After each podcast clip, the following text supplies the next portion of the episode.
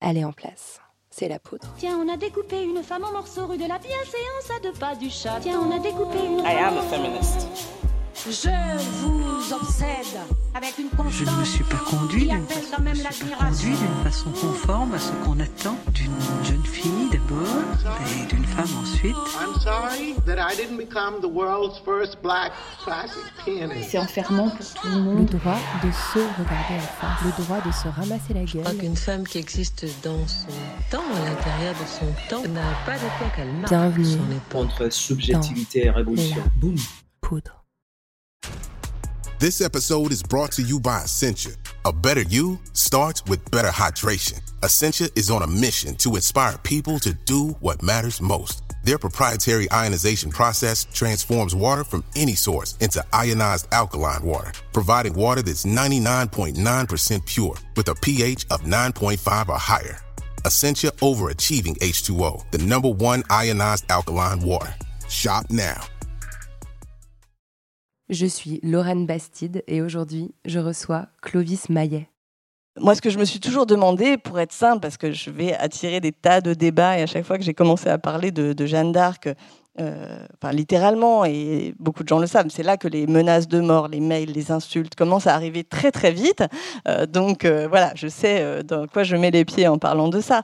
Mais disons moi, parfois, ce que j'ai envie de dire, c'est que ces gens-là qui veulent absolument défendre la sainteté féminine, il y en avait vraiment beaucoup. Il y avait beaucoup de choix, il y a beaucoup de saintes qui sont dans une pleine féminité et tout ça. Pourquoi aller prendre un cas aussi compliqué en termes de genre? Je me demande vraiment parfois. Il n'y a pas deux sexes. Non, je vous promets. Que ça soit biologiquement, chromosomiquement ou hormonalement, il est impossible de diviser les humains en deux catégories. Il existe tout un spectre qui a été très bien décrit dans les travaux de la chercheuse Anna Fausto-Sterling. Il existe partout, tout le temps et depuis toujours, des personnes intersexes dont les caractéristiques physiques ou biologiques ne correspondent pas aux définitions classiques de la masculinité et de la féminité. Ces personnes subissent aujourd'hui, en France, des violences médicales absolument inimaginables, tant on s'acharne à vouloir à tout prix les faire rentrer dans l'une des deux cases de la binarité de genre. Je vous renvoie au merveilleux documentaire de mon ami Océan, Infiltré, dans lequel il a longuement échangé avec Mo, une personne intersexe en lutte contre le système médical qui a bousillé sa santé et son identité. Je vous renvoie aussi au site du collectif Intersexe et Alliés qui fait un travail colossal d'accompagnement et de transmission sur ces questions si invisibles dans le débat public. Figurez-vous qu'au Moyen Âge, ces personnes, qu'on appelait alors hermaphrodites, sont parfaitement reconnues et nommées. Et personne ne songe à les forcer à rentrer dans l'une des deux catégories de sexe. Au Moyen Âge, il y a trois sexes. C'est l'une des découvertes réjouissantes et déterminantes que j'ai faites en lisant le livre Genre fluide de mon invité Clovis Maillet, historien médiéviste que j'ai eu la chance de recevoir sur la scène du carreau du Temple. Avec Clovis Maillet, on a parlé d'Eugène Eugénie, de Leslie Feinberg et de Jeanne d'Arc. Bonsoir.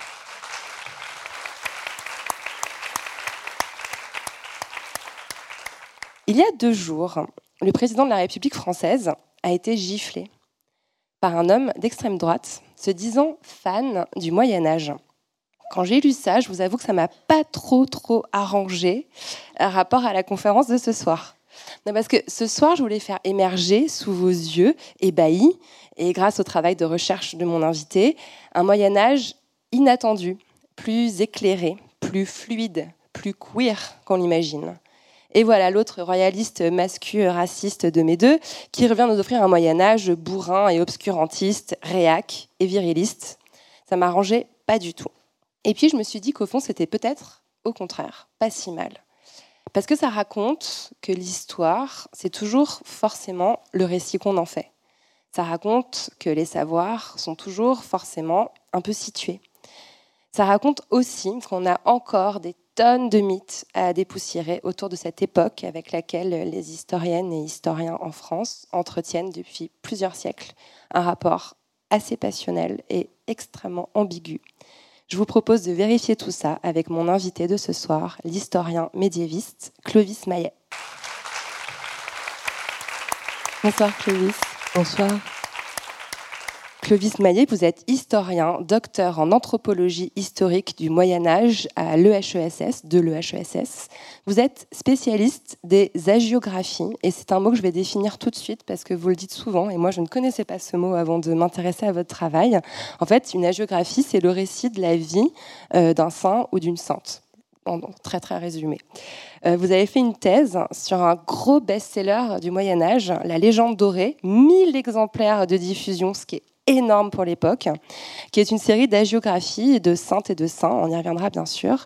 Et vous venez de publier Les genres fluides, enfin vous l'avez publié il y a 6 ou 7 mois maintenant, de Jeanne d'Arc au Sainte Trans chez Arquet, un petit livre captivant et explosif qui m'a vraiment donné envie de vous recevoir ce soir.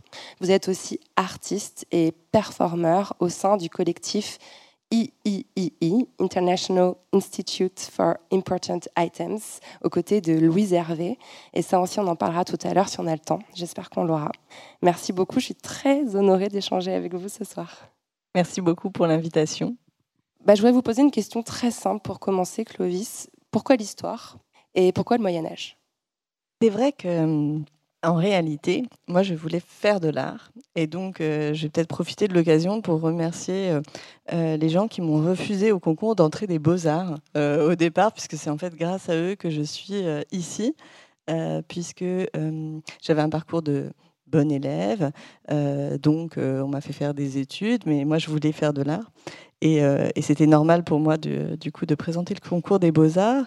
Et j'ai été refusée ce jour-là et ça a été une sorte de tournant dans ma vie. Et par dépit, au départ, je me suis inscrite à l'université et j'aimais bien, euh, bien l'histoire. Je voulais faire de l'histoire contemporaine et étudier l'art contemporain au départ.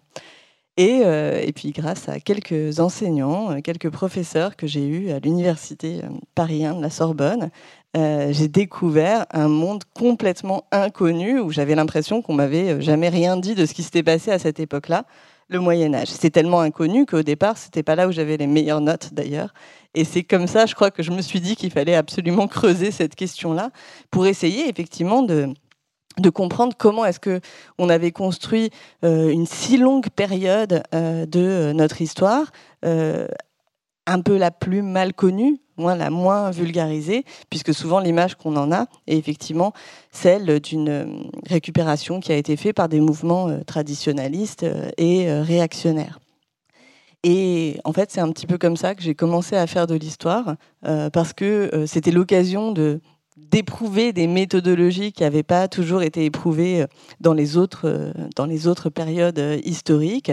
au départ, c'était plutôt le matérialisme et le marxisme qui avaient beaucoup en fait euh, été euh, importants dans les études médiévales autour de l'école des annales. Et c'est finalement dans les études médiévales telles qu'elles avaient été construites par l'école des annales que j'ai trouvé qu'il y avait le plus de travail stimulant à faire.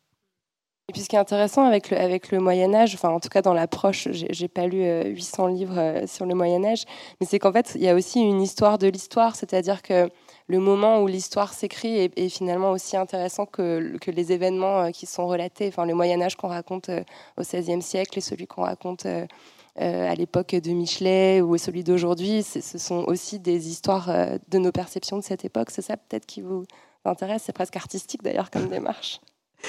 Oui, oui, c'est quelque chose que, qu'on fait, que beaucoup de collègues font, hein, de faire de l'historiographie.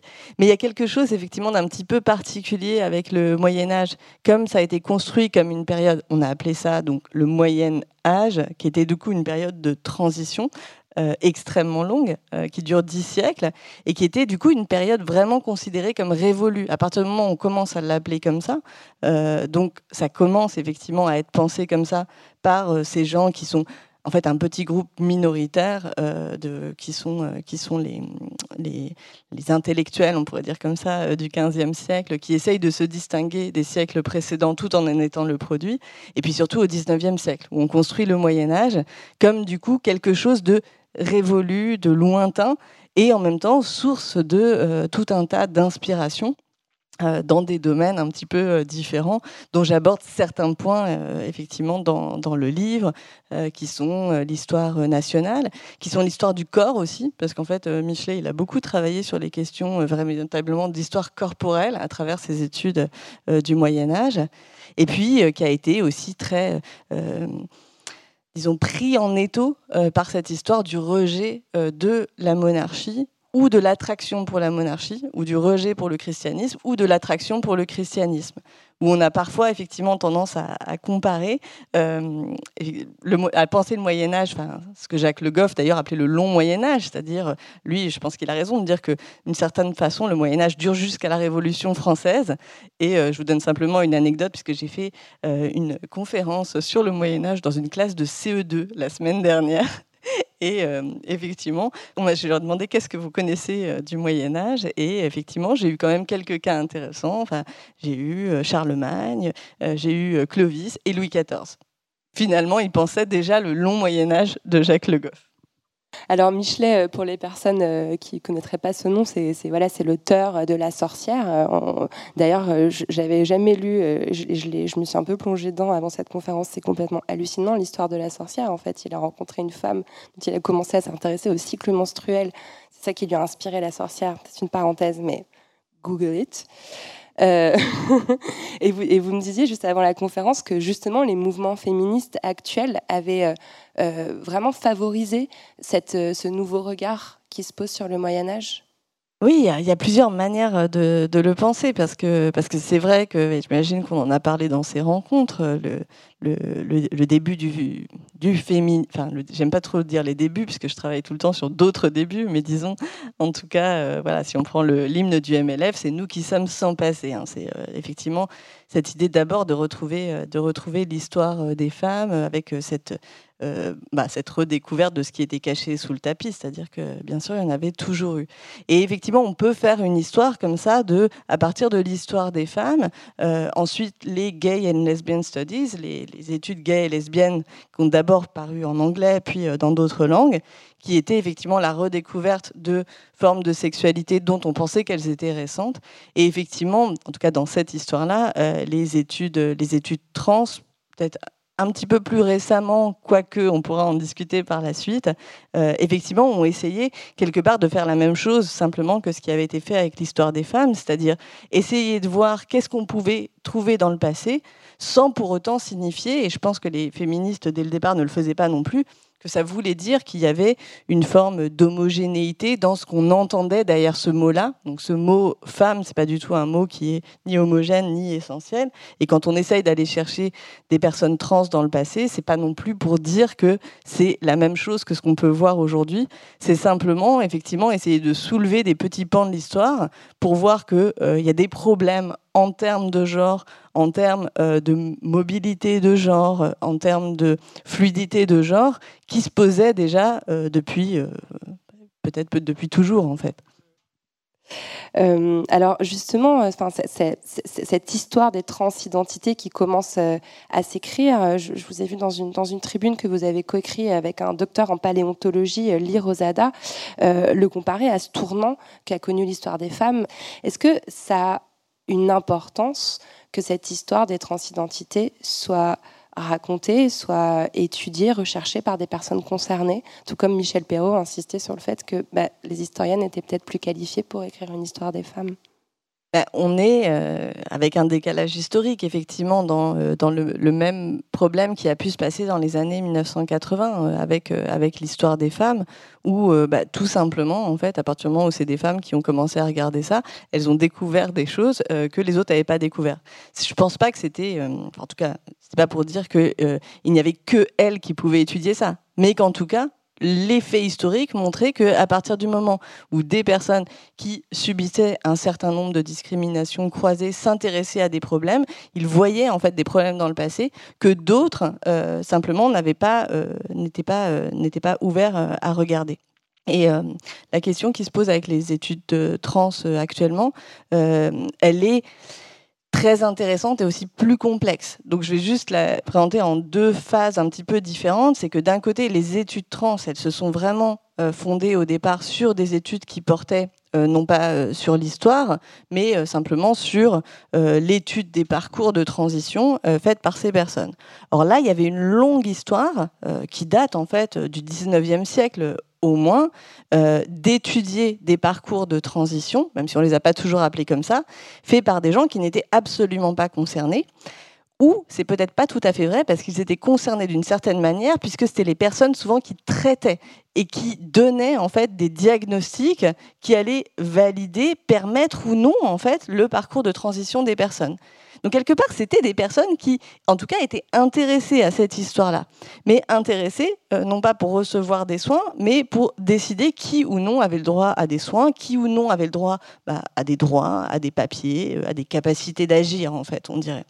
Donc ça, ça a été un tournant très important et euh, qui a été marqué par euh, des, grands textes, justement, dont je pense, même si on, lit le titre des textes, on comprend effectivement la force qu'il y avait là-dedans, notamment un article fameux de 89, je crois, de Sandy Stones, qui s'appelle euh, The Empire Strikes Back, donc euh, l'Empire contre-attaque. C'est voulait dire, euh, c'est qu'elle appelait le manifeste post-transsexuel. Et c'était le moment où les personnes trans allaient arrêter, effectivement, de se soumettre à des dictats de médecins qui étudiaient, en fait, les parcours, les parcours des trans.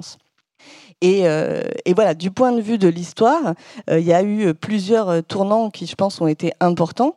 Euh, un qui est la publication, je pense, d'un livre qui a vraiment tout changé, qui a été fait par Leslie Feinberg, qui était bah, une personne trans, mais une personne trans, je pense, très différente de un certain nombre de, personnes trans qui sont mobilisées euh, aujourd'hui, puisque euh, Leslie Feinberg employait le mot transgenre euh, dans un sens qui veut dire un peu plus entre les genres, ou qui est dans un parcours effectivement entre les genres, ce qui n'est pas du tout la définition actuelle. Et Leslie Feinberg a, publié un livre qui s'appelle Transgender Warriors, donc les, les, guerriers guerrières transgenres, euh, From Joan of Arc to Dennis Rodman. Et donc cette histoire commençait euh, très loin dans le passé finalement à Jeanne d'Arc et arrivait dans ce qui était le summum de l'actualité et puis ce qui était visible aussi par tout le monde, c'était ce basketteur euh, Dennis Rodman qui était célébrissime et qui a commencé donc à arriver sur dans les médias, dans les télés avec des robes tout à fait extravagantes, parfois même des robes de mariée. Et, euh, et, je voulais juste euh, voilà, noter quelque chose qui s'est passé très récemment. Par exemple, il y a eu un, un livre qui vient de sortir aux éditions euh, de l'Université d'Amsterdam, aux éditions universitaires d'Amsterdam, qui s'appelle Trans and Gender Queer Subjects in Medieval Hagiography. Donc, les questions trans et euh, genderqueer dans la géographie médiévale, euh, donc qui sont des gens avec qui je travaille actuellement et on a eu beaucoup d'échanges.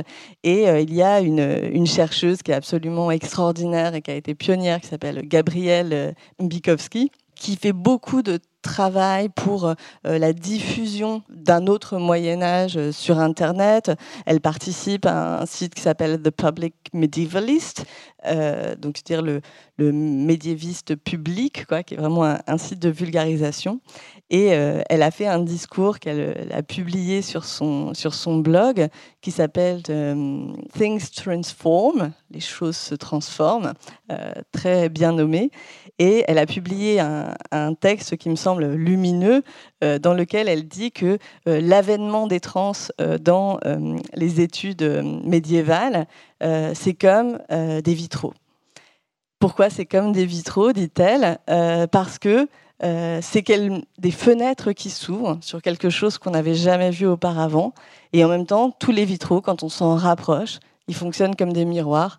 Et on se regarde soi-même et on regarde peut-être la manière dont on a commis des erreurs, dont on a effacé des choses, et dont cela peut être pensé comme une très très très très longue histoire euh, d'oppression, euh, de mésinterprétation. Donc ouvrir une fenêtre, je trouve, sur la recherche et en même temps refléter à la recherche la manière dont elle se construit. Je trouvais que c'était la meilleure manière de d'écrire cet avènement des études trans euh, dans l'histoire, et en particulier dans l'histoire médiévale. C'est une très belle métaphore, hein, celle des vitraux. Et, euh, et, effectivement, enfin, vous le rappelez souvent, ça se passe aussi dans, dans, plein d'autres champs de l'histoire. Enfin, là, vous êtes avec un paléontologue qui traverse, travaille vraiment sur la préhistoire, mais il y a aussi la période de l'Antiquité. Euh, vos, collègues byzantiniens, c'est ça, qui ont aussi un, rôle important dans tout ça. Alors, on sait que l'invisibilisation, la silenciation, c'est quelque chose qui caractérise très souvent euh, les parcours des personnes trans, euh, par exemple dans les médias. Euh, moi, c'est un sujet que, que, je connais bien. Et d'ailleurs, il y a un média XY qui est en train d'être lancé. Je crois qu'on a, on a quelques membres parmi nous dans la salle ce soir. Je les salue en, passant. Et j'ai l'impression que cet espacement, cette silenciation, elle est encore plus violente. Euh, pour les personnes trans dans l'histoire, il y a l'exemple de Marsha P. Johnson, euh, qui était une femme trans noire qui est à l'origine euh, des émeutes de Stonewall, qui sont vraiment à l'origine même de toutes les luttes LGBT actuelles. ce n'est qu'en 2019 qu'on a commencé à la réhabiliter, à dire son nom, à, dire ce qu'on lui devait, 50 ans après les émeutes en question. Est-ce que vous avez ce sentiment-là aussi que l'effacement, est, il est plus violent en fait pour les personnes trans? Alors, dans le cas de, de Marsha Johnson, euh, là, on, effectivement, on peut véritablement voir toutes les euh, discriminations euh, croisées qui sont proprement euh, du domaine intersectionnel et qui, voilà, toutes, sans que on les mélange en fait les unes avec les autres, expliquent aussi la l'invisibilisation, la marginalisation, euh, disons, de, de, de, son travail. Et c'est une chose très importante. Euh, je pense que euh, aujourd'hui, effectivement, on refasse aussi l'histoire de l'histoire des luttes LGBTQI+. Puisqu'effectivement, on s'est rendu compte que, et là pour le coup, c'est historique en fait. C'est aussi, ça a été des groupes de mobilisation qui se sont mobilisés pour des sujets très importants et qui étaient aussi très importants euh, à l'époque, donc qui étaient euh, les gay studies, les études euh, homosexuelles. Et, c'est vrai qu'au départ, c'était plutôt des hommes, en fait. C'était plutôt des hommes homosexuels qui, qui se battaient aussi pour la reconnaissance d'une histoire, pour la reconnaissance de tout un tas de choses. Mais ils se battaient souvent, effectivement, avec d'autres personnes. Et, euh, et, le fait effectivement que ce, c'est pour ça que ce, cas-là est, vraiment passionnant et il est étudié en ce moment par plusieurs personnes en fait qui font des, recherches là-dessus, ce qui n'est pas du tout mon champ de, spécialité. Voilà, la remise sur le devant de la scène de Marsha P. Johnson, c'est vraiment le, une sorte de, de, de, démonstration incroyable, effectivement, de ce qui s'est passé à ce moment-là, et que quelqu'un, effectivement, qui a vécu, et quand on l'entend parler, elle raconte que, effectivement, elle, elle a été euh, euh, un mec gay euh, efféminé, elle a été euh, un travesti, elle a été une personne trans, elle a été une personne trans racisée. C'est quelqu'un qui a comme traversé, en fait, tous ces mots, toutes ces injonctions, toutes ces assignations euh, qui sont, euh, qui étaient exogènes à chaque fois et euh, entre lesquelles elle a euh, vécu, elle a essayé en fait de se frayer euh, son propre chemin. Et euh, il y a un, un, très beau travail qui a été fait aussi, c'est d'une réalisatrice qui est qui s'appelle Tourmaline, qui a travaillé sur la manière dont une certaine politique de la visibilité, c'est-à-dire bah, rendre visibles les gens, ça a aussi des conséquences et ça n'a pas non plus que des bonnes conséquences en fait. Et elle a travaillé effectivement à euh, trouver des formes de visibilisation qui ne soient pas juste pour donner caution à un certain nombre de choses euh, et qui permettent effectivement de refaire une histoire un petit peu plus juste. Et euh, son film donc s'appelle Happy Birthday Marsha. Euh, donc joyeux anniversaire Marsha et c'est un film qui retrace cette journée-là, ce jour où euh, Marsha a envoyé la première brique euh, qui a été le début de l'émeute. Euh, J'ai vraiment envie qu'on qu arrive aux, saintes trans, mais je glisse aussi un mot euh, sur, Karine Espinera. Je crois qu'il y a aussi beaucoup démontré à quel point, euh, quand, on, faisait les récits euh, post-mortem euh, des personnes trans, il y avait souvent aussi des, des mégenrages, enfin des, actions qui, étaient très violentes et que même la, la façon dont on archive ces vécus-là, en fait, est irrespectueuse et injuste bien souvent. Je... Allons sur les saintes trans. euh, donc dans, les genres fluides, euh, vous explorez les trajectoires de plusieurs dizaines de saintes trans. J'espère que vous entendez le point médian, c'est-à-dire des personnages nés assignées femmes, ayant vécu leur vie sous, des identités masculines, euh, souvent des moines dans des monastères d'hommes, et puis canonisées et réassignées à leur genre de naissance après leur mort. Est-ce que vous pouvez nous raconter en quelques mots comment vous avez travaillé sur ce livre, qui est un, travail de longue haleine, je crois, et quelles ont été les sources et les méthodologies, comment on retrace la vie de personnages qui ont vécu ou pas d'ailleurs euh, entre euh, le 1er siècle pour la plus ancienne et le 12e siècle? Oui, alors je vais, je vais dire d'abord qu'il y a hum, effectivement une manière de s'intéresser à ces choses-là ou d'essayer de comprendre qu'est-ce que ça voulait dire. Et là-dessus, les discussions avec Karine Espinera, notamment ces questions de réassignation post-mortem, et aussi avec Maud Thomas, qui est quelqu'un que je veux absolument citer parce que ça a été, je pense, une des rencontres euh, vraiment euh, bouleversantes qui m'a refait penser euh, à beaucoup, beaucoup de choses. C'était une manière, effectivement, déjà de réfléchir, de se poser un petit moment pour réfléchir. Pour les sources elles-mêmes, paradoxalement, je vais dire que il y a des choses, euh, un ou deux chapitres qui sont totalement inédits dans mon livre, je veux dire, qui sont voilà, des études de médiévistes dans lesquelles on a des sources nouvelles qui sont euh, exposées. Mais il y a une partie du livre, et j'ai volontairement voulu l'écrire comme ça, ça n'a pas été évident en fait pour moi au début, qui est euh, remettre un petit peu en ordre des choses que en fait tous les spécialistes connaissent, peut-être pas tous, mais les, les vrais spécialistes connaissent, mais qui ne sont pas remis en fait dans une même série de manière à leur faire, euh, à faire sens. Et ce qui est intéressant avec ce cas des saints euh, trans, euh, c'est que ça a été quelque chose qui a intéressé en fait beaucoup des féministes, mais vraiment de la première génération. Parce que le premier article vraiment intéressant qui a été publié là-dessus, il date des années 1950. Euh, il avait plutôt une optique de psychanalyse, en fait, à commencer à étudier certains des, parcours de ces personnages. Donc je dis tout de suite certains parce que euh, on a à peu près 35-36 cas euh, qui sont bien connus, qui sont au calendrier liturgique, qui sont des gens qui sont fêtés en fait par l'Église byzantine, occidentale et orientale. donc vraiment pas des. Je veux dire, c'est des gens qui ne sont pas cachés du tout, hein, euh, mais ça fait beaucoup de cas. Hein, ça fait beaucoup. Euh, c'est donc des vies, c'est des biographies hein, qui sont écrites après la mort euh, des, gens, et, et, souvent elles sont écrites, puis réécrites, puis réécrites, et c'est le degré d'éloignement entre la vie de la personne et puis la réécriture qu'étudient les agiographes en fait. Comment on appelle ça une tradition agiographique Donc c'est comment est-ce qu'on transmet ces récits-là. Donc dire que en fait ces récits ont été assez bien transmis puisque on les connaît jusque-là et euh, on a commencé à les étudier et à les mettre en ordre dès les années 50. Bon après il y a un petit gap jusqu'à 74 euh, où euh, c'est une historienne byzantiniste qui s'appelle Evelyne Patlajan qui était la grande professeuse d'études byzantines en, France, qui a écrit un article dans lequel elle appelle ça la femme déguisée en moine. Euh, et euh, elle a fait la première liste, effectivement, d'essayer de mettre en série ces récits-là.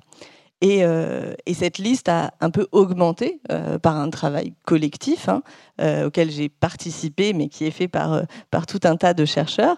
Donc voilà, le premier travail, ça a été cette liste, de la mettre en série, et ensuite de savoir comment est-ce qu'on appelait cette liste-là. Je dit, ça passe de la femme déguisée en moine. Euh, on commence ensuite à voir s'imposer euh, dans l'histoire cette idée, je vais dire tout de suite, de femme travestie. Et donc là, on est sur un terme qui n'est pas du tout un terme du Moyen Âge. Hein. Le mot euh, n'existe pas, il n'est pas employé au Moyen Âge. Donc c'est vraiment un, terme qui est choisi volontairement pour parler de cela. Puis, effectivement, on commence à parler, et, ça, finalement, voilà, c'est à partir des années 2000 où on commence à parler euh, de personnes trans pour désigner euh, cette série de personnages à des degrés, euh, à des degrés divers. Donc l'idée, c'est d'abord effectivement de pouvoir essayer de remettre en série un petit peu tout cela et puis euh, de euh, ensuite faire le tri euh, dans ces histoires-là. Ce qui est sûr avec la série, ce qui apparaît, c'est que, en tout cas, c'est de types d'histoires qui plaisaient beaucoup. Enfin, ça plaisait beaucoup, ça intéressait les gens suffisamment pour qu'on en raconte pas mal. Et donc, je vous dis, c'est 35, c'est 35 vies qui datent du 1er siècle. Et en fait, ça continue jusqu'au 15e siècle. Hein. Moi, je m'arrête au 15e siècle. Et donc, on continue à raconter des histoires comme ça. Donc la première hypothèse qui a souvent été faite par les historiens, c'est que euh, comme on racontait des histoires qui se ressemblaient un petit peu, même si elles se ressemblent pas tant que ça dans le détail, bon bah c'était des histoires qu'on racontait. C'est déjà intéressant de savoir que tout le monde aimait euh, entendre des histoires comme ça au Moyen Âge, au point que effectivement à partir de ces hagiographies, euh, de ces vies saintes, eh bien on écrivait des romans de chevalerie, on faisait des pièces de théâtre. C'était véritablement sur la peut pas trop parler de place publique au Moyen Âge, mais en tout cas, c'était euh, c'était commun, en fait. C'était un savoir partagé. Et ce savoir partagé, l'histoire que moi j'essaye de faire aussi là-dedans, c'est de savoir comment ce savoir partagé, eh bien, il y a des étapes, en fait, euh, qui euh, bloquent la transmission. Et donc, ces étapes-là, elles commencent en quelque sorte dès le 5e siècle. Donc, le 5e siècle, c'est le moment où des théologiens, euh, qui sont euh, des hommes, des hommes de pouvoir, euh, commencent à mettre en ordre et à évacuer un certain nombre en fait, des, premières, des premières vies ou à marginaliser le culte de ces personnages saints. Et il y a un cas qui est très intéressant, comme ça, que je, je, cite dans les livres, qui est en fait un cas ultra connu, puisque c'est connu par tous les chrétiens comme la première sainte martyre. Donc c'est quelque chose d'important, c'est l'équivalent donc féminin de, Étienne, la première martyre.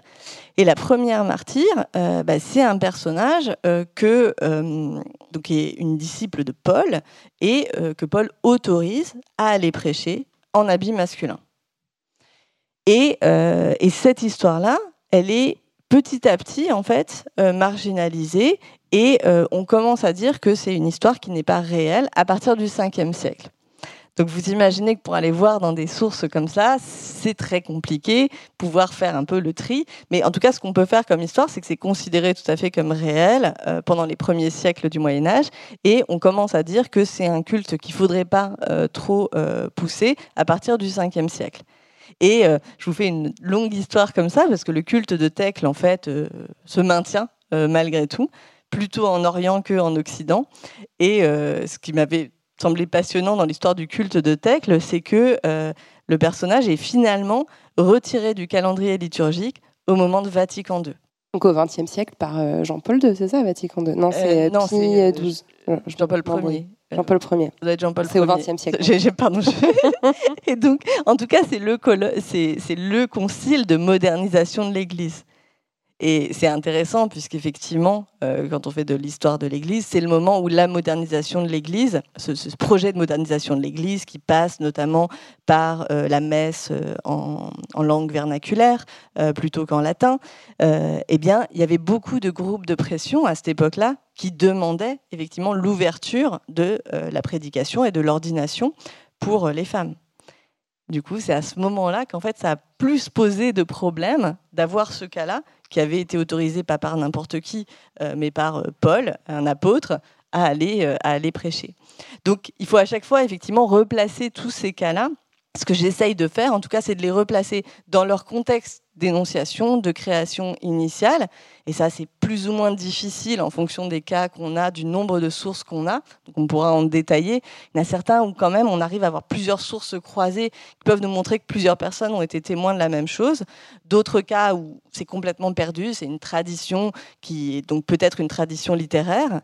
Mais par contre, on peut voir que, en fonction du contexte, des enjeux qui se posent dans l'histoire de l'Église au Moyen Âge, qui est un pouvoir politique, au XXe siècle, donc qui n'est plus un pouvoir politique, mais qui est un pouvoir, euh, disons, euh, euh, spirituel pour beaucoup de gens, eh bien, les enjeux ne se posent pas au même endroit, notamment en termes d'ouverture, de pensée du genre. C'est intéressant, ce que vous avez rappelé, c'est que dans un premier temps, ces saintes sont qualifiés voilà, de femmes déguisées en moines, puis on parle de saints travestis, de saintes travestis, et le mot finalement trans qu'on pourrait croire euh, collé à notre époque, très très contemporain. En fait, vous, vous avez découvert, c'est un petit peu ça le, qui fait exploser le cerveau dans, votre livre, euh, qu'il était employé au Moyen Âge. Vous trouvez une trace, euh, je crois que c'est Joseph Hildegonde. Après sa mort, on, emploie le mot transition de genre pour parler de, de, son parcours de vie, avec en plus la bénédiction complète de l'Église. quoi. Et oui, voilà, ça fait partie des, ça, ne résout pas tous les problèmes, bien sûr, mais ça fait partie au moins des choses qui me permettent de défendre l'idée, euh, pour les gens qui ne seraient pas convaincus, que, que voilà, ce mot-là, en tout cas, il peut être employé à partir du moment où il était employé par des gens du XIIe siècle. Cette vie-là est intéressante en plus, puisque c'est, disons, euh, certains de mes collègues vont dire qu'il y a un débat, mais c'est une des vies dans laquelle on a des témoignages contemporains. Donc on a des témoignages de gens qui ont vu cette personne et qui ensuite écrivent sa vie. Euh, et effectivement, le mot qui est employé, euh, qui est malheureusement employé, je vais l'avouer, pour une transition post-mortem, mais en tout cas, c'est genus transiwit, donc c'est cette idée effectivement de faire une transition de genre. Donc, conceptuellement, ça ne veut pas dire la même chose qu'aujourd'hui, mais du moins, ça veut dire que c'est un mot qui est plus proche en fait des mots qu'on peut trouver dans les sources de l'époque que, euh, que le mot travesti. Je vais, juste revenir là-dessus parce que ce mot travesti qui a été beaucoup utilisé, c'est un mot qui est très complexe euh, et donc euh, c'est intéressant quand même de savoir qu'est-ce que veut dire ce mot-là. Ça, vient de, ça viendrait de l'italien, travestire, plutôt au XVIe siècle. C'est employé en français, ensuite travesti, dans un sens faible ou large qui est celui de déguisement. Hein. Alors qu'au Moyen Âge, on parlait vraiment de guise ou de déguisement finalement, ça devient un équivalent de ça. Donc on peut se travestir euh, en arbre, en robin des bois, euh, en euh, tout un tas de choses, en fait. Donc ça ne désigne pas effectivement un travestissement en termes de genre au départ. Là où le terme commence à être employé pour désigner des questions de genre, c'est malheureusement en fait au XIXe siècle dans le cadre euh, d'une discrimination particulière, donc qui est effectivement le fait de pouvoir interdire euh, cela, euh, de pouvoir interdire que des personnes qui sont connues comme des femmes ou comme des hommes circulent publiquement avec des habits de l'autre genre. Enfin, on le trouve un petit peu avant, mais disons que ça c'est véritablement pénalisé au, au XIXe siècle. Et ensuite, ça devient une maladie mentale chez les psychiatres. Donc c'est pour ça que ce mot-là, quand on l'emploie, on charrie aussi un historique qui n'est pas tout à fait le même, effectivement, euh, qui est euh, un historique des oppressions, en fait. On, a toutes ces histoires d'oppression qui sont derrière ce mot-là, que le mot euh, transgenre a l'avantage d'avoir été un mot qui a été euh, créé, employé d'emblée euh, par euh, des personnes qui se reconnaissaient là-dedans et qui n'est pas donc une mention exogène. C'est pour ça que c'est un mot qui est quand même plus intéressant à employer. J'adore l'entendre en latin et ça ne doit pas trop arranger valeurs actuelles, donc de savoir ça. mais ils ne le sauront pas parce qu'ils n'écoutent pas la poudre. Alors, je voulais pas trop, euh, je pas trop spoiler le livre, mais il y a quand même un, éléphant dans la pièce depuis tout à l'heure, un personnage qu'on n'a pas encore mentionné ou très rapidement, euh, le personnage historique le plus connu de l'histoire de France peut-être. J'en sais quelque chose. J'ai grandi à Orléans et chaque 8 mai, quand j'étais petite, habillée avec le costume de mon école, je défiais derrière une jeune fille de 18 ans en armure sur un cheval, qui selon la rumeur était toujours vierge. C'est quand même intéressant. Et donc on parle de Jeanne d'Arc. Alors, est-ce que Jeanne d'Arc, je, vais les deux pieds dans le plat, était en fait un garçon trans J'aurais rêvé de défiler en armure sur un cheval, mais euh, ça ne m'est pas arrivé.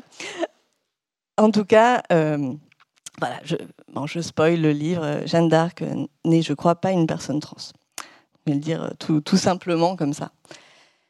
Ensuite, je pense que Jeanne d'Arc nous raconte tout un tas d'histoires extrêmement passionnantes, nous permet de comprendre beaucoup de choses en fait euh, sur euh, l'histoire euh, de la transitude, l'histoire des transidentités. Pourquoi? Parce que dans l'historiographie, Jeanne d'Arc est un personnage qui est passionnant parce qu'en permanence tiraillé entre des injonctions contradictoires qui sont donc des injonctions de son époque et des injonctions qui sont euh, fonction du contexte politique euh, dans, lesquels, euh, dans lequel elles sont énoncées. Donc, dans le livre, je le fais à rebours, c'est plus simple, puisque je peux vous dire en tout cas tout de suite que l'histoire de, de, la Jeanne d'Arc assimilée, en tout cas en France, au Front National et à l'extrême droite, est une histoire assez récente. Euh, qu'on peut à peu près dater en fait de, euh, du deuxième tour de la campagne euh, présidentielle de Jean-Marie Le Pen contre François Mitterrand. Et c'est à ce moment-là effectivement qu'il y a un phénomène d'appropriation de ce personnage. Donc disons que voilà, dans l'histoire, c'est un, phénomène relativement récent. Ensuite, si on remonte un petit peu dans le passé, on a un personnage qui est véritablement tiraillé entre deux extrêmes, qui est un personnage considéré comme catholique, comme une sainte catholique, à partir de 1919 et qui est de l'autre côté euh, un personnage considéré comme une héroïne anticléricale et ça pendant le long 19e siècle jusqu'à la canonisation donc de 1919 juste après 1920 euh, c'est 1920 je crois le processus commence en 19 qui est donc euh, vraiment perçu comme quelqu'un d'anticlérical. Et on peut dire que c'est pas tout à fait faux dans la mesure où c'est quand même euh, quelqu'un qui a été euh, condamné euh, comme hérétique par le pouvoir ecclésiastique. Donc voilà, il y a déjà effectivement une appropriation qui demandait un espèce de saut épistémologique assez fort de faire d'une héroïne de l'Église quelqu'un qui avait été non pas directement condamné à mort, mais presque. C'est-à-dire, on avait donné les, on avait c'est l'Église en tout cas qui, leur donne de la soumettre au tribunal au tribunal judiciaire pour, pour, son exécution. Et le deuxième saut euh, qui euh, me semble très intéressant, euh, et là pour le coup il date du 19e siècle, c'est d'en faire une femme, ou d'en faire quelque chose qui ait rapport avec la féminité. moi, ce que je me suis toujours demandé, pour être simple, parce que je vais attirer des tas de débats, et à chaque fois que j'ai commencé à parler de Jeanne d'Arc, euh, enfin, littéralement, et beaucoup de gens le savent, c'est là que les menaces de mort, les mails, les insultes commencent à arriver très très vite. Euh, donc euh, voilà, je sais dans quoi je mets les pieds en parlant de ça. Mais disons moi, parfois, ce que j'ai envie de dire, c'est que ces gens-là qui veulent absolument défendre la sainteté féminine, il y en avait vraiment beaucoup. Il y avait beaucoup de choix, il y a beaucoup de saintes qui sont dans une pleine féminité et tout ça. Pourquoi aller prendre un cas aussi compliqué en termes de genre? Je me demande vraiment parfois, parce qu'il fallait faire des efforts en fait pour en voir quelqu'un de vraiment féminin. Pourquoi? Parce que bon, voilà, ce personnage-là, euh, il y a plein de caractéristiques, disons, de la féminité de son époque, euh, en tout cas, euh, qu'elle n'a pas. Il y en a une qu'elle a, c'est un prénom. un prénom, elle s'appelle Jeanne, elle s'est toujours appelée Jeanne, elle s'est toujours désignée comme Jeanne, et elle s'est toujours euh, désignée donc elle-même comme euh, Pucelle. Donc ça, euh, d'accord. Ensuite, il y a plein de choses. Bon, par exemple, c'est une personne qui était, qui n'a jamais eu ses règles, et donc je vous le dis aussi, sur le Moyen Âge, ce qui est incroyable, c'est qu'on connaît beaucoup de choses sur la vie très privée des gens, des choses qu'on ne sait pas souvent en fait actuellement. Il y a plein de choses, je sais pas, on ne connaît pas la, Sauf exception à la sexualité euh, des personnages politiques. Au Moyen Âge, on la connaît parce que ça a des sens politiques. On ne connaît pas forcément la fréquence ou les calendriers menstruels des gens euh, qu'on rencontre aujourd'hui. Au Moyen Âge, souvent, en fait, on connaît le calendrier menstruel des gens puisque les gens avaient un calendrier menstruel précis. Donc pour Jeanne d'Arc, en tout cas, on sait qu'il euh, n'y a pas de règles. Moi, je ne suis pas très partisan des, diagnostics euh, à, aussi, à autant de, temps, mais en tout cas, voilà, il y a plein d'hypothèses qui peuvent être faites.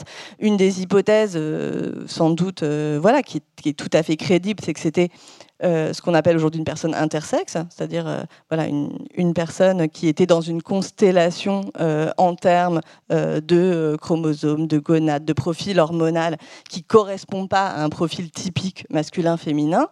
Une autre possibilité, euh, disons, c'est que ça peut être une personne qui était voilà euh, dans un jeûne permanent, euh, faisant du sport en permanence, qui fait que voilà, elle n'avait pas de règles. En tout cas, voilà, c'est une personne extrêmement forte, musclée, petite, pas très jolie, brune et qui a jamais fait montre d'aucun intérêt pour, pour, des activités, féminines. Donc, on va dire, en tout cas, il y avait de meilleurs modèles, il y a de meilleurs modèles que ça. Mais moi, ce qui m'a intéressé encore plus là-dedans, euh, c'est que euh, c'est le procès de réhabilitation de Jeanne d'Arc. Et il se passe des choses encore plus intéressantes au procès de réhabilitation de Jeanne d'Arc, puisque le procès est fait donc euh, après sa mort. on, on fait des procès post-mortem qui vise à défaire la condamnation pour hérésie qu'elle avait subie. Et dans ce procès, il reste, là je vais devoir être un tout petit peu détaillé, mais il reste un point précis, mais là il faut être précis pour pouvoir être juste, euh, c'est que euh, les théologiens globalement ont jamais trouvé de problème euh, au fait de s'habiller, de s'habiller avec des vêtements masculins. Ça leur posait pas beaucoup de problèmes. Il y a tout un tas de, voilà de textes théologiques qui remontent à Thomas d'Aquin, qui justifient très bien qu'on puisse porter des habits masculins. Donc ça, ça posait pas vraiment de problème. Ce qui posait problème, c'était le fait d'être en habit masculin au moment de la communion. Donc la communion, c'est le moment où on prend l'hostie, et chez les chrétiens, c'est le moment où on est donc en, communion corporelle et charnelle avec Dieu. Et à ce moment-là, on ne peut pas euh, être différent de ce que l'on est. Ça paraît euh, tout bête dit comme ça, mais en fait, on ne peut pas se présenter différemment de ce que l'on est vraiment. Et ça, c'est vraiment très très important. Pour euh, les gens du Moyen Âge, par exemple, ce qui aurait été scandaleux, ou ce qui est scandaleux, c'est par exemple si quelqu'un venait prendre la communion en habit de noble alors que ce n'est pas un noble. Ça, ça serait euh, très très mal vu. Euh, c'est pour ça que les gens, euh, quand ils se déguisent, généralement, c'est très mal vu, sauf pour le carnaval. Il y a quelques occasions où on peut se déguiser, sinon on doit être à l'extérieur ce qu'on est à l'intérieur. Et là, dans le cas de Jeanne d'Arc, du coup, se pose la question. Ce personnage qui est habillé en homme, et qui est toujours habillé en homme. Hein, je le précise, c'est pas seulement l'armure comme au fait euh, orléanique, c'est aussi en habit, euh, en habit de tous les jours, hein, euh, même en habit de jeune homme, assez élégant en fait, où on voit ce personnage circuler dans la rue. Est-ce qu'il était en train de mentir à Dieu? Et, et là, ce que disent les théologiens, c'est que ça ne pose pas problème parce qu'il y a des précédents illustres qui sont des personnages bien reconnus par l'Église. Et là, ils citent les cas donc de euh, Dixit, Sainte Marine et Sainte Eugénie. Donc ces personnages qui sont euh, à proprement parler, en tout cas dans le cas de Marin, enfin ce personnage qui a été connu toute sa vie comme s'appelant Marin, mais qui a été canonisé sous le nom de Sainte Marine. Là, pour le coup, c'est véritablement un personnage qu'on peut appeler un personnage trans, c'est-à-dire un personnage qui passe absolument toute sa vie depuis la petite enfance sous une identité, une sociabilisation euh, masculine. Et donc là, c'est ça qui est intéressant en fait. C'est que s'il n'y a pas véritablement beaucoup d'arguments pour dire que euh, Jeanne d'Arc, dont on connaît beaucoup de choses, on a beaucoup de choses, on n'a pas tout, mais on a beaucoup de choses, on n'a pas de moment où elle parle d'elle-même avec des termes masculins, par exemple. Ça, on n'en a pas beaucoup. Donc, on peut juste se dire effectivement qu'elle est dans une position de genre qui n'est pas typiquement euh, masculine ou féminine pour son époque. Par contre, pour justifier euh, son apparence et pour dire que ce n'était pas une personne hérétique, là on en vient à des autorités, et des autorités qui apparemment euh, sont bien connues de tout le monde, qui sont Sainte Marine et Sainte Eugénie. Et donc moi, ce que j'en tire comme conclusion, c'est que ces cas sont suffisamment connus à cette époque-là pour que ça permette de régler effectivement un procès pour hérésie, ce qui est le plus grave des procès hein, à l'époque, sans aucun problème. Il y a quand même un moment où Jeanne d'Arc a dit je préférerais mourir que porter des vêtements euh, différents de ce que je porte là. Bon après la source on sait pas trop, mais on va partir dans des discussions de geeks là, non? Ça va? Oui, voilà. après, voilà, dès qu'on parle de Jeanne d'Arc, c'est effectivement un peu compliqué c'est sûr que ces vêtements-là, euh, ce n'est pas, euh, c'est pas ce qu'a dit Michelet en tout cas. C'est pas des vêtements pour la protéger ou c'est pas pour aller plus facilement monter à cheval ou quoi. C'est des vêtements, euh, c'est des vêtements qu'elle porte depuis le, début en fait. Dès qu'elle quitte le domicile familial, elle porte ces vêtements et, et on critique d'ailleurs la manière dont elle, enfin, ses ennemis, disons, disent même qu'elle est habillée de manière un peu trop élégante c'est pas des vêtements. Euh, donc il y, a un texte qui dit qu'elle porte des, des chausses à foison d'aiguillettes, ce qui veut dire que c'est vraiment des vêtements assez sophistiqués dans lesquels il y aurait plusieurs aiguilles pour attacher le pourpoint euh, aux hautes chausses. Ça veut dire en fait des vêtements un peu élégants. Donc ça, effectivement, c'est critiqué. Porte ce vêtement tout le temps. Euh, voilà. Le seul truc, c'est qu'effectivement, on n'a pas de, de source où elle demande à changer de nom, par exemple, ou des choses comme ça on a effectivement ce truc du vêtement et de l'apparence qui est permanent pendant toute la vie. Et vous aboutissez à la conclusion euh, qui est intéressante, c'est qu'en fait Jeanne d'Arc, c'est un peu le moment où, en fait ça marche plus quoi, où c'est plus aussi évident. Et il y a un, autre, euh, il nous reste plus énormément de temps, mais il y a vraiment un aspect qui me semble fondamental en fait, c'est que au Moyen Âge et dans certains mondes précoloniaux, on est dans une époque où on n'a pas la distinction nature culture qui est, tellement présente dans nos mondes actuels depuis plus ou moins les Lumières, ce qui fait que finalement, même la, la distinction sexe-genre, elle n'est pas si pertinente au Moyen Âge. Ça, vous l'expliquez très bien dans le livre. Est-ce que vous voyez, enfin voilà, nous expliquer le lien entre voilà, il y avait, euh, je pense, trois, trois, trois, objectifs un peu dans ce livre. Le premier objectif, c'était bah, de faire découvrir des sources inédites. Ça, c'est ce que font tous les historiens. Finalement, on le fait tout le temps. Donc, je le fais aussi un petit peu dedans.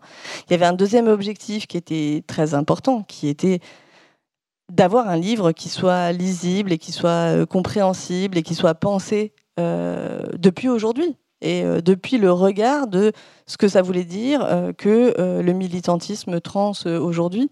Et là, la personne que vous avez citée, qui est Lirozada, qui est un collègue paléontologue, a été véritablement quelqu'un, une personne ressource qui m'a accompagnée pendant toute l'élaboration du livre pour essayer de voir comment trouver les bons mots, qui soient des mots qui existent dans les sources, mais qui soient des mots aussi qui permettent de construire quelque chose par rapport à aujourd'hui. Et le troisième objectif, c'était véritablement un objectif d'anthropologie historique et qui euh, est euh, en tout cas en développement euh, maintenant, c'était de, pouvoir faire de l'histoire du genre, de l'histoire des genres, qui essaye de prendre véritablement les conséquences historiques de la pensée du genre à des époques différentes. C'est-à-dire justement pas de dire, bon, bah, le genre c'est un outil d'analyse, un outil critique passionnant qui est utilisé qui est l'objet de débats, euh, voilà, qu'on peut discuter. C'est intéressant les débats, mais en tout cas c'est un outil d'analyse. Mais ça ne veut pas dire que euh, c'est quelque chose euh, qui existe de manière univoque en fait dans le temps. Et moi, ce que j'essaye de montrer, c'est que on pense le genre à différentes époques, dans différentes sociétés, de manière différente, mais qu'on pense toujours le genre. Mais on ne le pense pas forcément avec les mêmes outils. Et ce que j'essaye de faire dans ce livre, euh, et qui n'est pas facile de faire dans un livre en quelques pages, c'est d'essayer, en tout cas, d'esquiter véritablement une histoire des genres euh, au Moyen Âge, et d'essayer de comprendre comment, dans la pensée médiévale, cette question du genre, elle a véritablement un sens euh, profond, important, et qui, du coup, appartient à cette pensée-là? Et cette pensée-là, c'est une pensée, je vais essayer de le dire simplement, dans laquelle nous, notre dichotomie nature-culture, elle n'existe pas, en fait, euh, telle qu'elle, euh, pour voilà, une raison très simple, c'est que le mot nature, on le trouve tout le temps, il existe beaucoup, mais euh, nature, je vais vous citer un, juriste du, du XIe siècle qui s'appelle Gratien, très connu, qui s'appelle Gratien Gracianus, il dit euh, Natura ides Deus. Euh, vous n'êtes pas obligé de, traduire, je vais le traduire, c'est la nature, c'est-à-dire Dieu. C'est un équivalent en fait. Donc la nature, c'est Dieu. Donc à partir du moment où la nature, c'est Dieu, effectivement, tout appartient à la nature. Et souvent, c'est comme ça qu'on explique, c'est que tout appartient à la nature puisque tout a été créé euh, par Dieu dans cette pensée-là. Donc il n'y a pas de choses qui sont hors de la nature, en fait. La nature est une pensée, un système englobant qui du coup n'est pas pensé dans cette dichotomie-là, qui verrait d'un côté la nature et de l'autre la culture, qui serait le propre de l'homme et qui serait euh, voilà, des constructions a posteriori. Il y a des choses qui sont pensées au Moyen Âge, et je donne un exemple, c'est le, roman de Silence, dans lequel il y a des allégories qui sont nature et nourriture. Et euh, bon, il y a des traductions qui ont traduit ça par nature-culture, parce que c'était facile, ça ressemblait à nos mots. Sauf que nourriture, ça ne veut pas dire la même chose que culture. Ça veut dire la personne qui nourrit, donc en ancien français.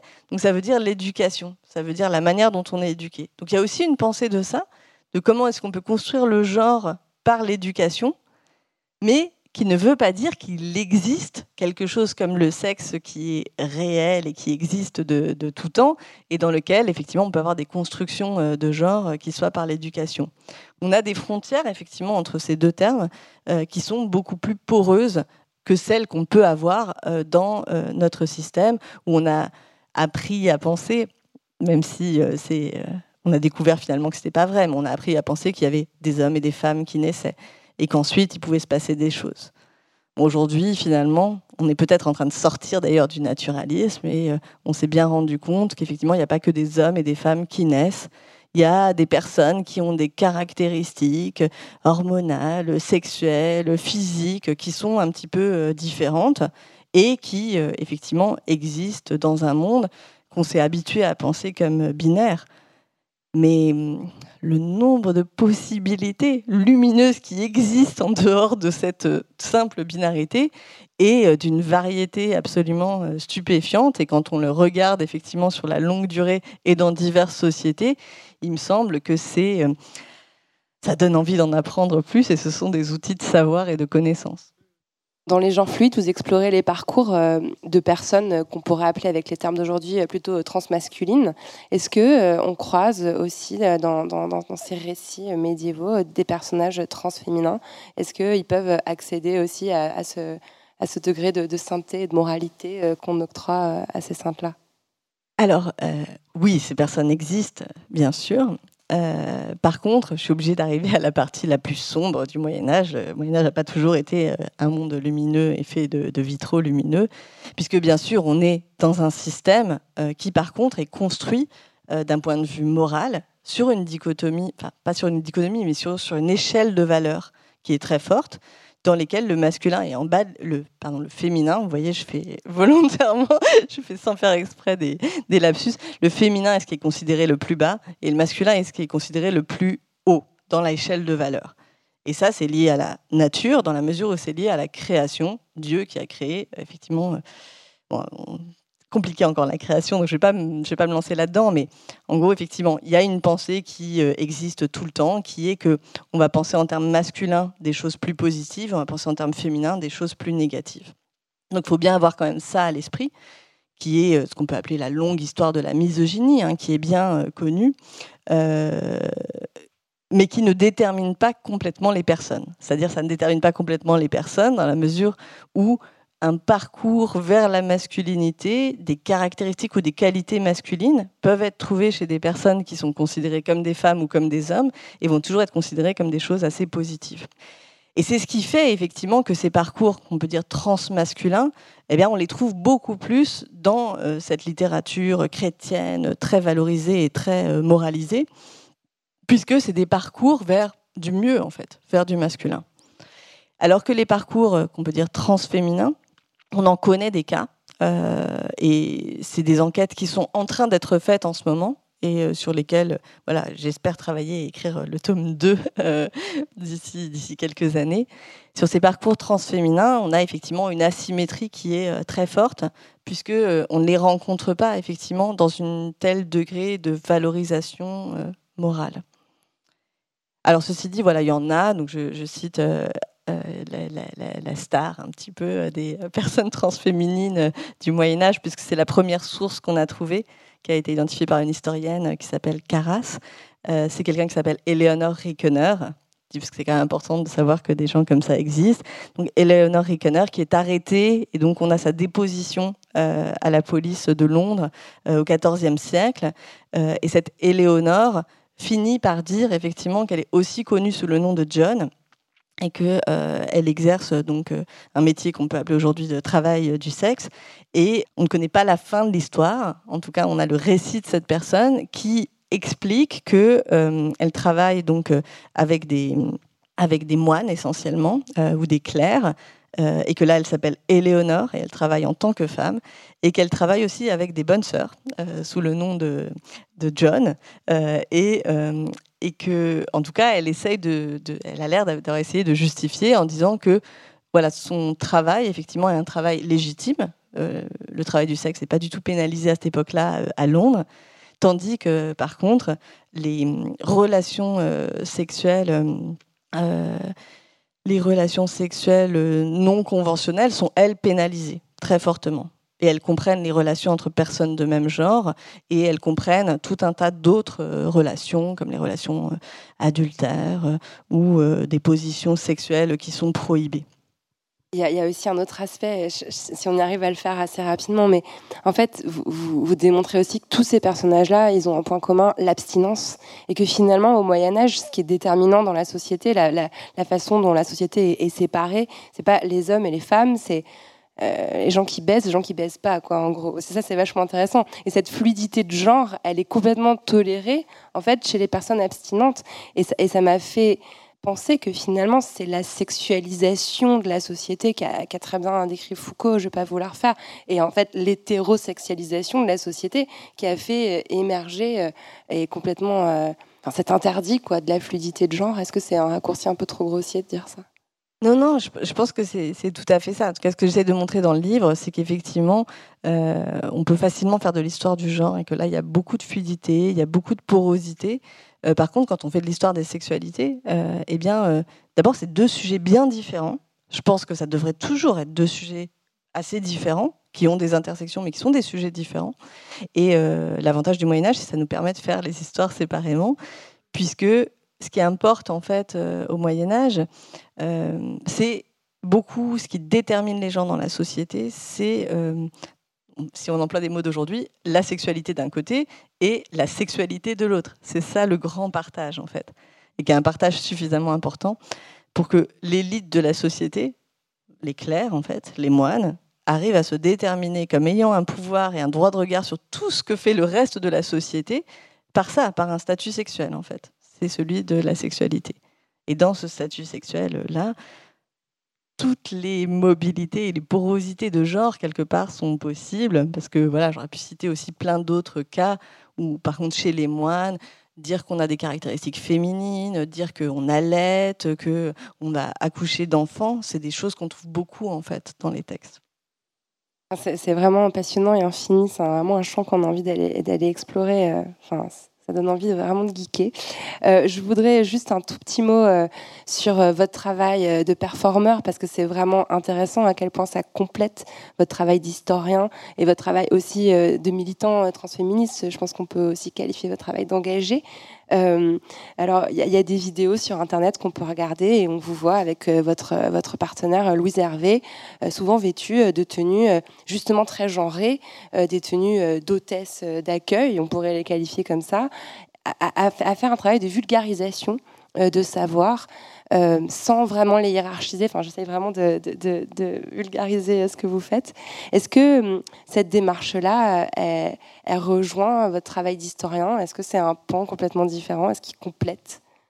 Je dirais que mon travail avec Louise, il est, il est un petit peu différent, mais effectivement, c'est un travail qui est basé sur la pensée de comment est-ce qu'on transmet des savoirs et sur comment est-ce qu'on construit et comment est-ce qu'on transmet des savoirs sur, sur la longue durée.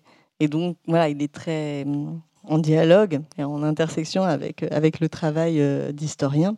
En revanche, effectivement, du côté historique, on attend effectivement des démonstrations et des, et des justifications. Et donc je, peux vraiment justifier et démontrer tout ce que je dis euh, dans le livre par, euh, par des sources.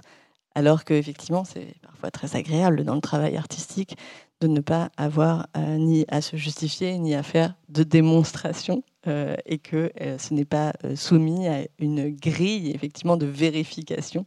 Et je pense que c'est ça qui est aussi exaltant là-dessus. Et je terminerai juste par un dernier mot pour dire qu'effectivement, je suis ravie aussi que cet enregistrement se passe en public, parce qu'une partie de mon travail, c'est effectivement de parler devant des gens, que ce soit dans le champ artistique ou dans le champ de l'enseignement, par exemple. Et c'est quelque chose dont j'ai eu le sentiment d'avoir été fortement privée euh, pendant toute une année et c'est d'autant plus agréable de pouvoir le faire euh, aujourd'hui avec vous. Merci. 1. Clovis Maillet, c'est pour quand la Révolution? Euh, Je vais laisser un petit temps de réflexion sur, sur cette chose-là parce que j'aimerais beaucoup dire que qu'elle est en cours. Je pense qu'il y a des choses qui sont en cours mais que euh, j'ai, en, tout cas en ce moment, un petit peu de mal à avoir euh, une perspective très optimiste en fait sur l'évolution des choses. Peut-être que je peux dire, sans dire n'importe quoi, euh, d'un point de vue historique, c'est que ce que ça apprend de faire de l'histoire, c'est que bah, l'histoire, elle n'est pas théologique, elle n'est pas téléologique, elle n'est pas écrite par avance, elle n'est pas inscrite dans un progrès en fait linéaire que en fait, il y a toujours des moments, et quand on fait l'histoire, on se rend compte que les droits des femmes, par exemple, c'est pas du tout quelque chose euh, qui va en s'améliorant euh, dans le temps. C'est quelque chose qui a des effets de ressac extrêmement euh, profonds. Les droits, les droits des personnes trans, c'est des choses aussi qui ont quand même une histoire très complexe et une histoire dont on est loin de penser que la situation actuelle et une situation qui est plus favorable que celle qu'elle était dans, dans, le, dans le passé. Et je peux prendre peut-être un, dernier exemple, parce que ça, c'est vraiment une révolution que j'aimerais voir advenir et qui est assez simple en tout cas à voir advenir. C'est qu'on le dit souvent en parlant avec des militants, quand on parle des personnes intersexes. Les personnes intersexes aujourd'hui euh, euh, font l'objet euh, de diagnostics médicaux qui sont terribles, qui entraînent des mutilations, des mutilations génitales qui sont pratiquées en France tous les jours sur des enfants.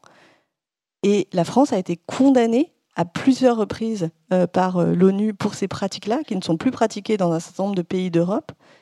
Et bah, malheureusement, quand on regarde au Moyen Âge, les personnes intersexes, qu'on appelait à l'époque euh, hermaphrodites, eh bien, elles avaient des droits qui étaient à peu près les mêmes droits que tout le monde, et à qui personne, en fait, n'imposait de mutilation corporelle, de changement corporel, qui n'étaient pas demandés et désirés par la personne concernée. Donc parfois, euh, aller regarder un tout petit peu vers le passé, on peut y voir des choses horribles, et beaucoup de choses horribles qu'on n'a pas envie de voir advenir à nouveau, mais on peut y voir des choses qui peuvent nous dire que c'est peut-être pas grand-chose en fait. Euh, il y a des révolutions qui sont assez simples à faire euh, advenir et dont j'espère qu'elles vont amener à une meilleure prise en compte des singularités et des individualités. Ça évoque quoi pour vous la poudre? J'avais pas réfléchi à cette question. Non, je me suis. Euh, euh, oui, je me suis posé la question effectivement quand je voyais, euh, quand je, donc, du coup, je ne sais pas, je ne sais pas si l'histoire elle existe de ça, puisque si voilà, une chose que ça m'évoque maintenant, effectivement, c'est la danse des bombes de Louise Michel, euh, qui est un poème qu'elle écrit euh, pendant, euh, pendant que les, les, les, bombes sont en train d'exploser sur la commune de Paris. C'est un truc vraiment actuel. Et elle écrit ce poème en disant qu'elle a trouvé un piano et qu'elle commence effectivement à écrire ce piano qui s'appelle voilà, le, c'est le, le, ouais, le summum de la bataille chante sur nous, amis chantons, amis dansons. Oui, barbare je suis, oui, j'aime le canon, euh, et elle continue comme ça en disant qu'effectivement, c'est par la poudre et sous le canon que cette révolution va arriver. Michel, cité dans la poudre. Merci infiniment, Clovis Maillet.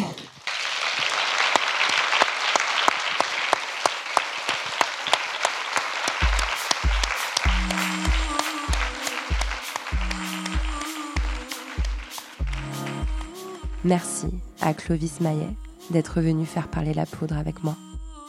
La Poudre est un podcast produit par Nouvelles Écoutes. Merci à Aurore Meyer-Mailleux pour la réalisation, à Gaïa Marty pour la programmation, la prise de son et le reste. Au mixage aujourd'hui, Marion Emery. Merci à Bonnie Banane pour sa chanson dans le générique. Merci à vous pour l'écoute. On se retrouve sur Internet, Instagram, Twitter, Facebook. La poudre est partout. Si vous avez des réflexions, des compliments ou des critiques à faire, n'hésitez pas. J'adore ça.